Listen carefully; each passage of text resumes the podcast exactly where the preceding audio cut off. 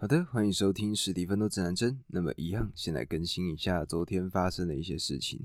昨天第一件事情呢，就是我呢，诶，煎了鸡胸肉来吃。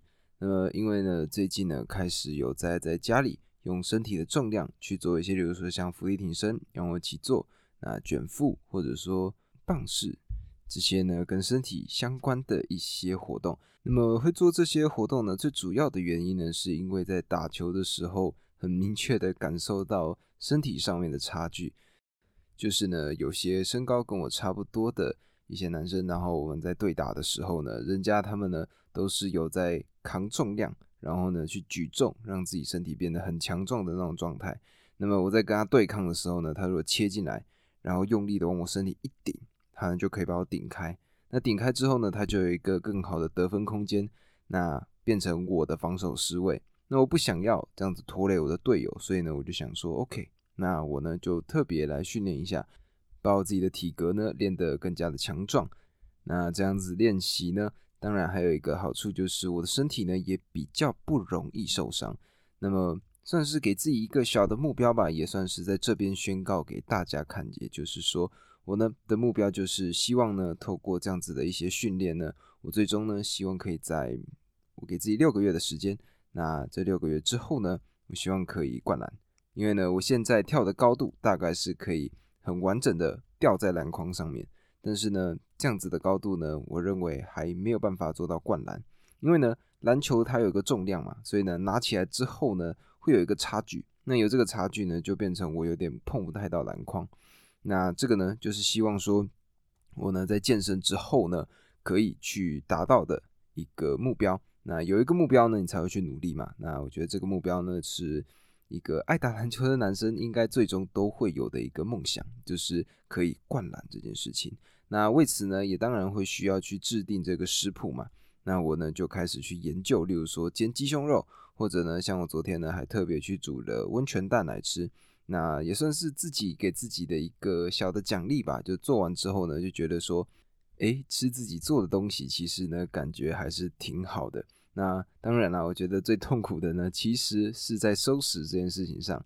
你呢，可能前面花了很多的时间做，然后呢，备料做了一大堆，啊，煎呢花了一点时间，最终呢吃可能吃不到十五分钟、二十分钟，然后呢又要花可能四五十分钟时间，然后把之前呢做的那些料、那些锅碗瓢盆呢一一给它清干净。那我觉得呢，这个过程呢是真的挺累的。那么也难怪呢，在厨房里面实习的话呢，基本上刚开始都会是先从刷盘子、刷碗这种事情开始做起，因为呢，这个过程真的是太过的累人、太过的繁琐了。那么对，但是呢，对于如果我想要做到这件事情的话，我呢想要达成这个目标的话，我呢会持续的朝这个目标去迈进，也就是把自己的身体再练得壮一些。那除此之外呢，今天呢也听了一些乐团的音乐。那这个乐团呢叫做傻子与白痴，那算是一个小的独立乐团吧。那他之前呢有去参加过一个比赛，叫做《明日之子》，是中国的一个比赛。那他的主唱名字叫蔡维泽。那在这个比赛当中呢，他呢就是得到了很好的成绩。那我觉得呢，他的音色，他的给人整体的一个气场非常的好。那包括他的 MV 的设计。他的想法，我觉得做的也是非常的出色的。那在这边呢，推荐给喜欢听一些音乐的朋友。那在里面呢，我呢最喜欢的一首歌是他有一首叫做《早上五点十分》。那他的这首歌曲的名称呢叫《五点十 AM》。那各位呢可以去找一下这首歌，他呢在讲的是一个失眠的人他的一个故事。那我觉得呢讲的挺好的。啊，听他唱歌呢就觉得很放松，然后很有晚上的那种。失眠，但是很清醒，很独自一个人的那种感觉。那么，以上推荐给大家。那么，昨天呢，我们讲到什么？昨天我们讲到的是马斯克呢，他的大学毕业了嘛？那接下来呢，他呢要做什么？他呢想要去做的事情就是创业。那他找的人是谁呢？他找的人呢就是他的怪咖拍档，就是他自己的亲弟弟金博尔。那么，在一九九四年的夏天呢，马斯克刚拿到他的大学文凭。那最终呢，他呢的想法就是，他呢要跟金博尔他弟弟两个人一起去美国完成这个公路的旅行。那当时呢，他弟弟呢在大学期间呢做的事情就是，他开了一个大学专业粉刷的一个生意。那这个生意呢，开放加盟。那这个生意呢，做得非常的好。他呢，也觉得在这之中呢，赚了不小的一笔钱。但是呢，他看到说，哎，他哥哥找他去公路旅行，所以呢，他呢就把这个生意的授权把它卖出去。然后呢，两个人买了一台 B N W 的车子，那就准备出发了。那么各位如果看到说 B N W 的车子呢，觉得说，哇，它好像很厉害，对不对？没有，在美国呢，车价其实是很便宜的，你可以用很低的价格就买到一台还行的一台车子。那为什么台湾车子会这么贵呢？其实很大一部分就是因为我们关税的问题。那因为关税的问题呢，这些车商他们还是想要赚钱嘛，所以呢，一来一回之间呢，他们当然最后呢就会把价格提高。那这个呢，就是为什么台湾的 B M W 呢，基本上都是蛮高的一个价格的。那在国外呢，B M W 这种车呢，其实没有到非常非常的贵，所以他们当时呢就买了这一台 B M W 的二手车。那 这台车呢很好笑的就是它的空调是坏的，所以呢他们两个呢去公路旅行的情况是这样子的，也就是当时呢他们可能会在沙漠中行动，然后呢行动的过程中这台车会晒到非常高的温度。之前呢他们有去测过，可能高达了五十度的高温。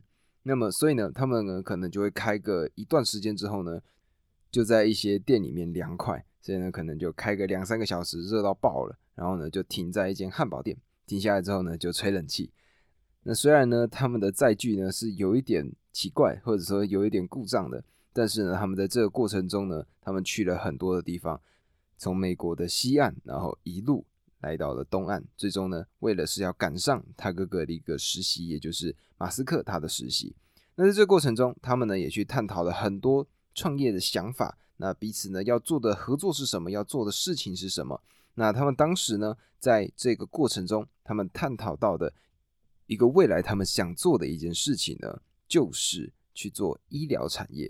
但是呢，最终呢他们两个没有做，因为呢当时他们的这个脑力激荡，最终出来的一个结果是想要改变医疗产业。但是呢，两个人都觉得说这样子的一个做法呢，好像有一点太无聊了，他们不喜欢，所以呢，最终呢，这个想法就搁置了。但是呢，两个人的生活还是持续嘛，所以呢，马斯克呢，他呢就在他的实习的这个地方呢，开始去寻找他的下一个机会。当时的马斯克呢，他在两个地方做实习，在白天的时候，他呢去的是一间叫做尖峰研究所这样子的一个研究室。那这个研究室他做的是什么呢？他做的是超级电容器，那这样子的一个类别呢，他呢就可以看到他原先他在毕业之前想到的这个规划，也就是超级电容器的规划。那在业界上他是怎么去做一个实践的？那他呢就做一个交叉的对比，去看说，OK，我现在不足的地方在哪里？那这个产业目前最高的位置在哪里？他们在这之中呢就去观察这件事情。那这是白天他所做的实习工作。那在晚上的时候，他的实习工作呢是在。火箭科学游戏公司，记得它不是火箭科学，最重要的是它是一个游戏公司。那在这个游戏公司里面呢，马斯克他第一次体会到了什么叫做一个明星团队的感觉，因为在这里面呢，有非常多厉害的人才，他们呢都在思考要怎么样设计一个有整个完整的故事架构的一个游戏。那么举例来说呢，像近几年，比如说《艾尔登法环》吧。或者呢，像是呃 GTA，我不太确定，这些呢都是有点像是有故事性，那前后呢有关联，一个完整的世界观这样子的一个游戏。那他们当时呢，火箭科学游戏公司这间公司呢，他们最重要的就是想要做出类似这种规格的一个游戏。那么他们的明星团队又是什么样子呢？稍微讲一下这个明星团队他们后来的成就吧。里面的这几个人呢，有一个人。他后来呢，去到了《星际大战》的整个制作团队。各位知道《星际大战》这部电影吧？它里面的电影特效，那它的所有的规划，后来呢，其中里面的这个明星团队的一员就来到了《星际大战》他们的这个工作团队。那除此之外呢，里面还有两位他们的明星团队成员呢，后来呢就去苹果公司。他们去苹果公司呢，最重要的是去做了两个很重要的事情，一个是 iPad 它的界面。那另外一个呢是 iPhone 它的界面，所以呢，各位，我前面才在不久之前吧介绍的《成为贾博士》这本书，那么里面呢就详细的介绍到 iPad 跟 iPhone 它的这个制作过程。所以呢，如果各位有兴趣，可以往前回去找一下前面几个单集，去找一下看一下。那么各位可以知道，就是如果呢能够为这些非常大的 IP、非常大的产品做出这么好的界面、这么好的画面的话，这个团队呢可以说是非常非常强的。那么马斯克呢，他在这边呢，他呢就等于说吸收了很多关于城市设计相关的一些知识。那么在这个地方呢，他基本上是晚上五点上班的。但是呢，这间公司它的这个工期是完全没有固定的，就是你每天就来这边，基本上 OK 八个小时，它呢规定就是这样子。那马斯克呢，他呢只要到了公司，就一定会有人在这个地方。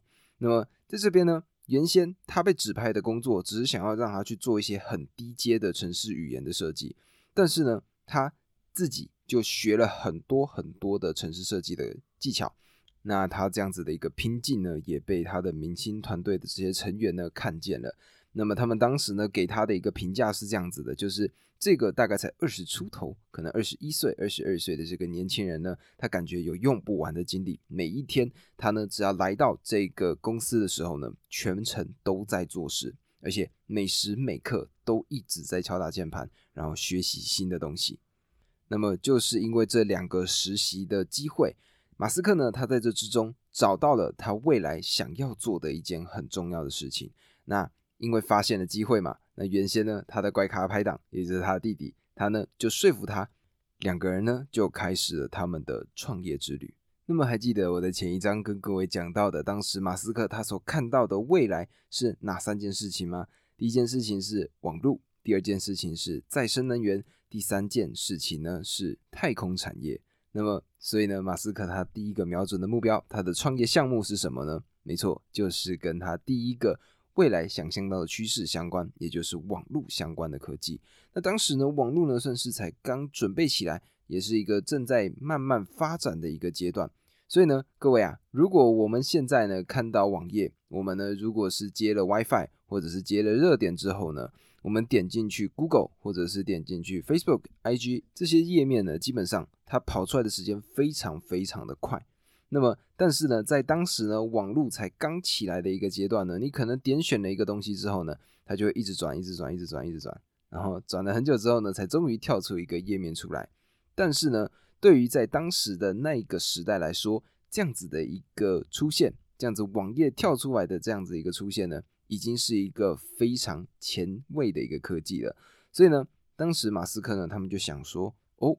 很多的小企业目前都还没有想过要往网际网络这样子的一个世界去发展，因为毕竟是新的东西嘛，没有人想到说要用网络去做宣传。那么马斯克呢，他就决定说：“OK，我呢要做的就是要去服务这些小型的企业，它衍生出来的这样子的一个商机。所以呢，他们呢就设定了这样子的一个公司，这间公司呢叫做 Zip Two，Z I P 二 Zip Two。”那么这间公司呢，他们原先的一个目标呢，就是要去设计商家的目录。什么意思呢？它呢就有一点点类似现在的 Google 的概念，有点像是说，假设你今天想要吃东西，那么你呢就在这个网络上呢去搜寻，用 Zip2 这个网站呢就可以找到。举例来说呢，你呢如果想吃汤包，那你就搜寻汤包，那汤包呢就会跑出来，那你就可以看到你的家附近出现的这些汤包的选项。有点像是现在的 Google Map 的感觉。那么当时呢，可以说马斯克呢，他们的这个做法呢，算是超前了当时的时代。那么想好了这样子的一个做法呢，马斯克呢，他跟弟弟两个人呢就搬家了。他们呢搬到了一个套房大小的一个办公室里面。那这个办公室呢，它一没有马桶，二没有网络，所以呢，刚开始呢，两个人呢可以说是生活过得非常非常的拮据。那两个人呢，当然也是每天都沉浸在工作的这个世界里头。那么问题来了，问题来了，如果今天呢，大家就是这些小商家呢，对于这个网络的生态还完全不够了解的话，那么 zip to 他们要怎么成长呢 zip to 他们最重要的就是要首先拥有这些资料库嘛，拥有资料库之后呢，有用户来使用它，那它呢就可以继续的增长，公司才能越做越大嘛。那么当时呢？诶，马斯克呢？他负责做什么？他负责呢，就是后台的城市设计。他呢就把整个网站架设好，要怎么样去跑出它该有的整体的这个程序，他呢很认真的每天都在做这件事情。那么当时这些店家呢，对于网络不理解嘛，所以他们不可能自动的就找上门来说：“哎，马斯克啊，我们需要你们的服务哦。”不可能嘛。所以呢，需要什么，他们就需要挨家挨户的去做宣传。那么这个动作是谁来做的呢？这个动作就是他的弟弟金博尔。他呢就会一家一家的上去跟各种店家呢就说，哎，我们现在有个这样子的一个服务，那这样子的一个服务呢，那他呢就可以让你增加你的一个顾客量。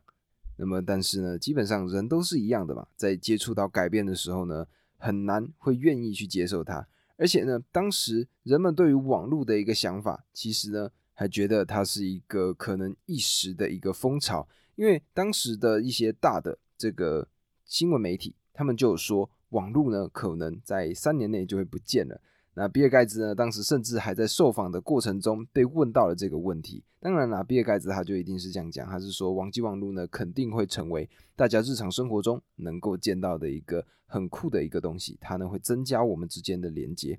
但是呢，当时的这个传统媒体呢，对于这样子的事情是完全不领情的。他们觉得呢，网络是不可能会长久的。所以自然而然的呢，刚开始金博尔这种挨家挨户的宣传呢，自然而然没有太多的一个效用。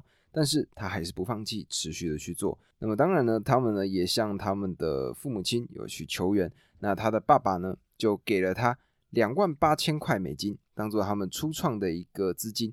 所以呢，让他们在前三个月的这个时间段里呢，去买下一些设备。举例来说呢，马斯克呢，他就透过很便宜的价格买下了当地的一个资料库。那透过这个资料库呢，他就可以更快速的建制一整个系统。那除此之外呢，他们呢还拿到了卫星的技术。那他们是怎么拿到这个卫星的技术呢？这个卫星技术呢，它原先隶属于一间很大间的公司。那他呢，当时马斯克呢，他是一个新创的企业嘛。他呢就直接拿起电话，然后呢就打电话给他们的这个公司，然后跟他说：“哎，你好，我是一个新创公司，那我呢需要你这个卫星的技术，那我呢愿意付授权金。”结果呢，这个卫星技术的这个公司呢，他们就免费提供了马斯克这个技术，那他呢也等于说运用了这样子的一个功能，设计出了在 Google Map 还没出来之前就出现的一个完整的一个资讯系统。那但是呢，基本上用很便宜的价格买下了资料库，虽然说便宜，但是呢，这样子的一个一来一回的消耗呢，其实当初他爸爸他父亲给的这两万八千块美金呢，已经差不多用光了。所以呢，那时候的他们呢，就是每天都过得很辛苦。他们呢，每天住在办公室，然后呢，衣服放在办公室的柜子里面。那如果要去洗澡呢，就会去当地的一些青年教会，也就是 YMCA 里面去洗澡。那这个呢，就是他们在新创初期的时候会面对到的一些情况。那么，因为呢，最重要的就是必须要找到那些商家来跟他们做合作嘛，所以呢，最重要的就是这个说服的一个过程。那么，毕竟呢，他弟弟金博尔呢，一个人就是一个人的时间嘛，他一天呢最多能跑的量就是固定的，所以呢，他们最终呢就决定以小时工的一个方式。找来一些临时工，然后呢加入到他们的这个宣传的一个行列。那么如果呢用身体的部位来做比喻的话呢，马斯克呢他呢就有一点点像是一个人的脑子，他呢最主要的就是去设计整个城市。那他的弟弟金伯尔呢更像是心脏，那他的主要功能呢就是去让这些去帮忙做宣传的人呢去鼓舞他们的士气，有点像一个拉拉队长的一个感觉。那他也更近人情，更知道要怎么跟人家相处。那么根据呢，这里面当时的临时工有一个人名字呢，我就叫他小黑好了。那这个小黑呢，他呢就讲到说，这个马斯克他的一个工作狂的一个个性，他呢基本上只要小黑呢来到公司，他呢有些时候呢，因为灯太暗了，他呢就会踹到人。那踹到人呢，他稍微把灯打开，就会发现马斯克呢躺在蓝骨头上面。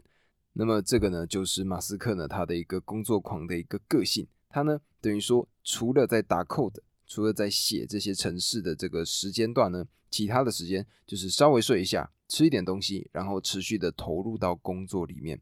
那这个呢，就是他们的这个临时工小黑呢看到的整体的一个情况。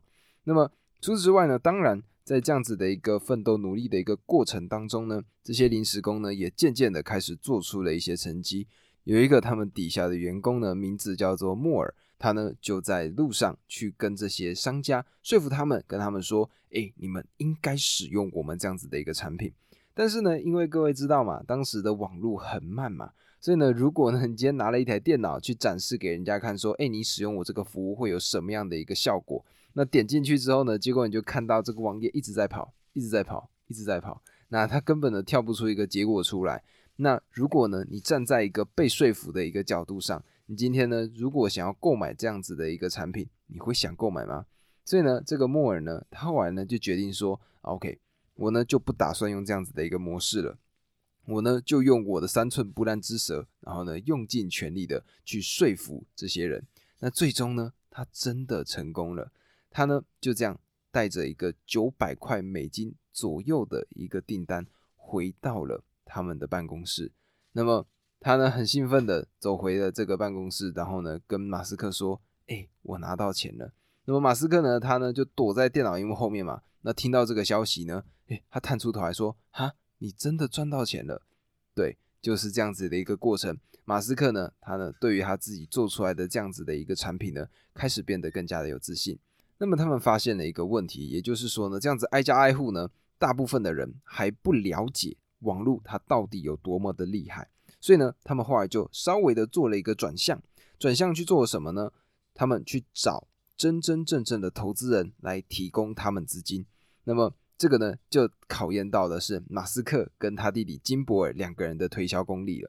那么他们呢找来投资人之后呢，诶，很厉害的是，他们其实还蛮懂得怎么样去制造一个场面。他们呢去买了一个很漂亮的一个箱子。那这个箱子里面呢，装进了一台电脑。那这个电脑呢，点开的页面呢，就是 Zip2 他们这个网页。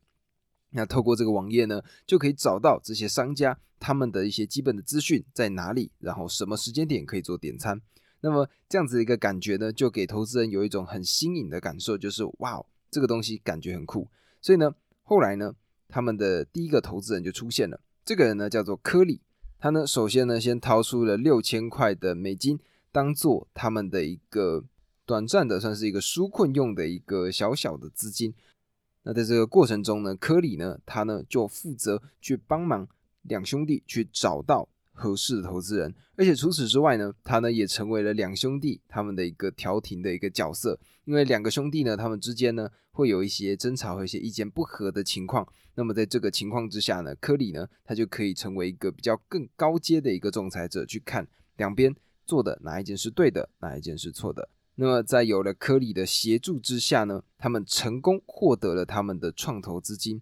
那这个创投资金呢，三百万美金。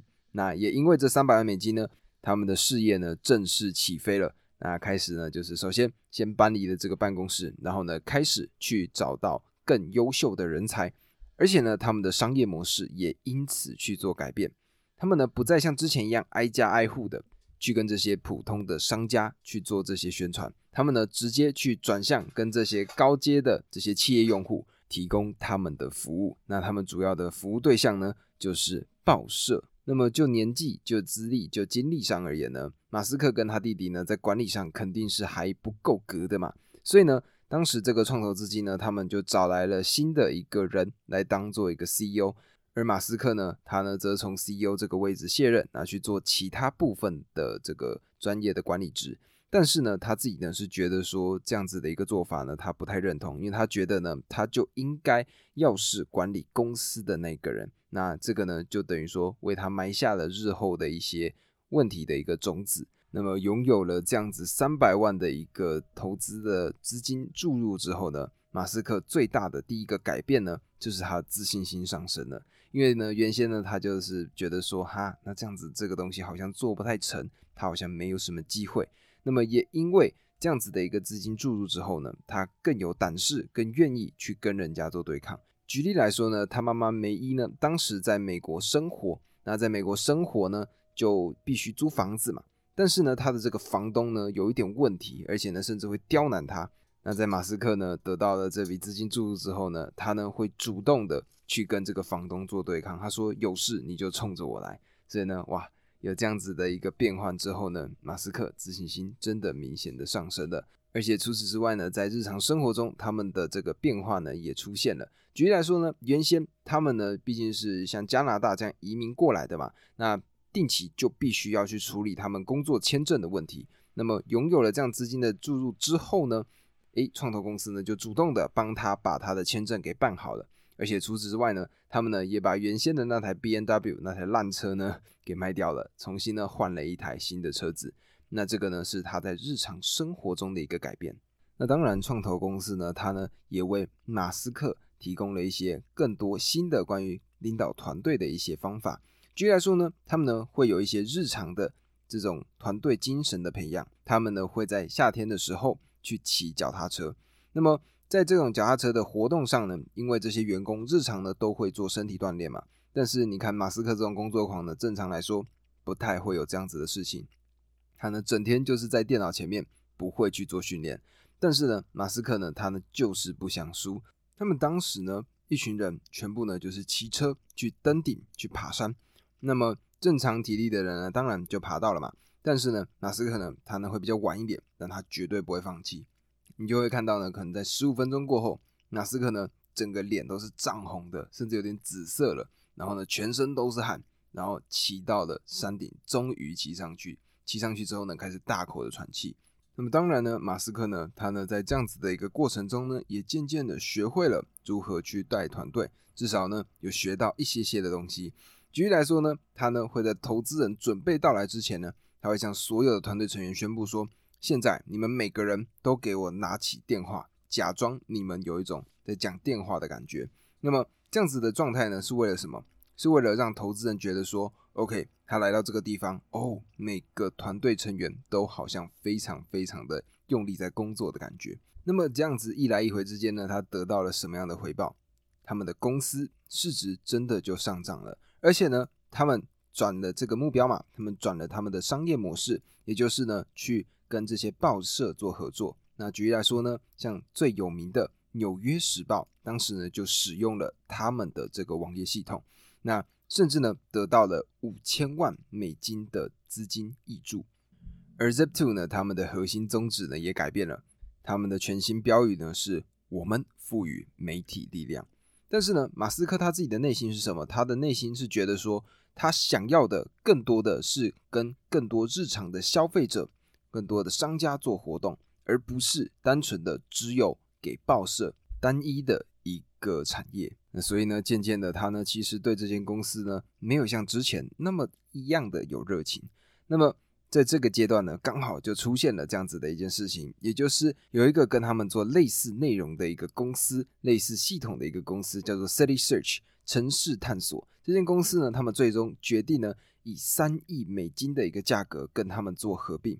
合并之后呢，保持城市探索这个名称，然后持续的继续推行这样子的一个系统。那么各位想一下嘛，谁主谁辅？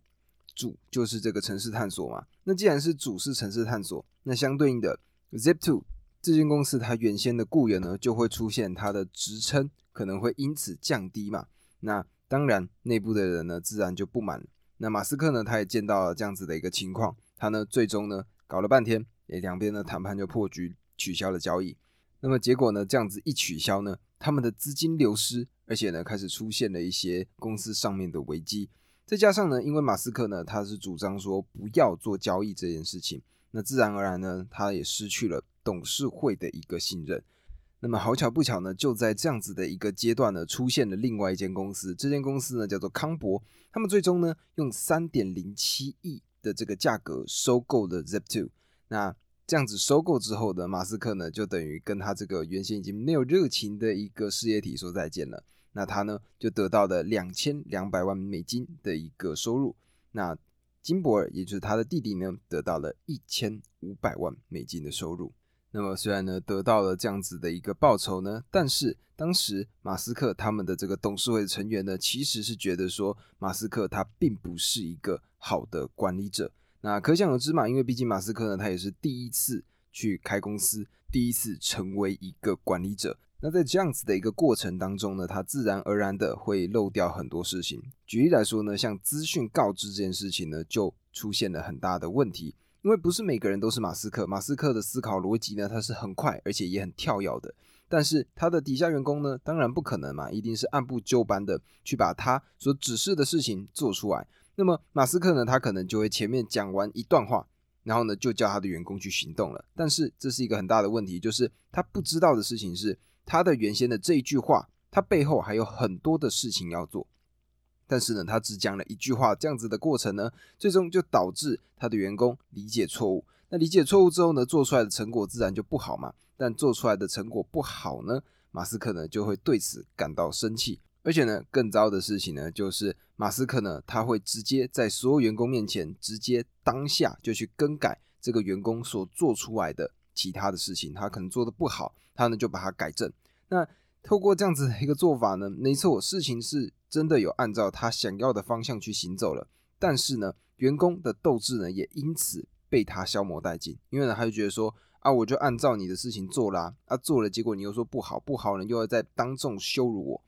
他的这些底下的员工呢，自然而然的、慢慢的就会觉得说，那在你这样底下工作呢，并没有办法真真正正的得到一个尊重。那么这些事情呢，当然董事会呢全部都看在眼里，所以呢，他们呢其实当时也给出了一个定论，就觉得说呢，马斯克他呢在管理公司这件事情上，他是根本没有任何才能的。那么毕竟呢，马斯克呢他也是一个聪明的人嘛，他自然而然的在看到了这些事情之后呢，他渐渐的发现说，OK，他要怎么样去做改正？他呢将这样子的经验呢成功吸取，然后呢继续迈向下一步。他的下一步接下来的做法呢？成功打脸了这些原先完全不看好他的这些董事会成员，那么他的下一步呢，就是去面对到一个全新的一个挑战。这个挑战呢，叫做 PayPal Mafia。那这个 PayPal Mafia 呢，中文如果翻译呢，应该叫做 PayPal 黑手党。他们呢是由一群非常厉害的一群技术团队组成的一群人，他们原先呢是聚在一起去成立了 PayPal 这样子的一个企业体。然后后来呢，他们各自出来单打独斗的每一个都在戏骨里面缴出了非常漂亮的成绩单。那么马斯克呢，在接下来他会遇上这一群人，然后呢，两边会擦出非常激烈的火花。那么这一切呢，都从马斯克他呢离开 Zip2 之后的下一间公司 X.com 开始说起。他呢接下来要跟 PayPal Mafia 来一场非常激烈的对战。那么以上呢就是今天的单集，明天呢就会看到马斯克呢遇到更大更多的挑战。那么如果喜欢这个单集的朋友呢，记得帮我按下关注，然后分享给你身边的朋友。如果有任何建议或者有什么问题想要问我的话，欢迎在 Apple Podcast 留下五星好评，然后呢我能看到的话就一定会回复给你们。以上这就是今天单集，我们明天见，拜拜。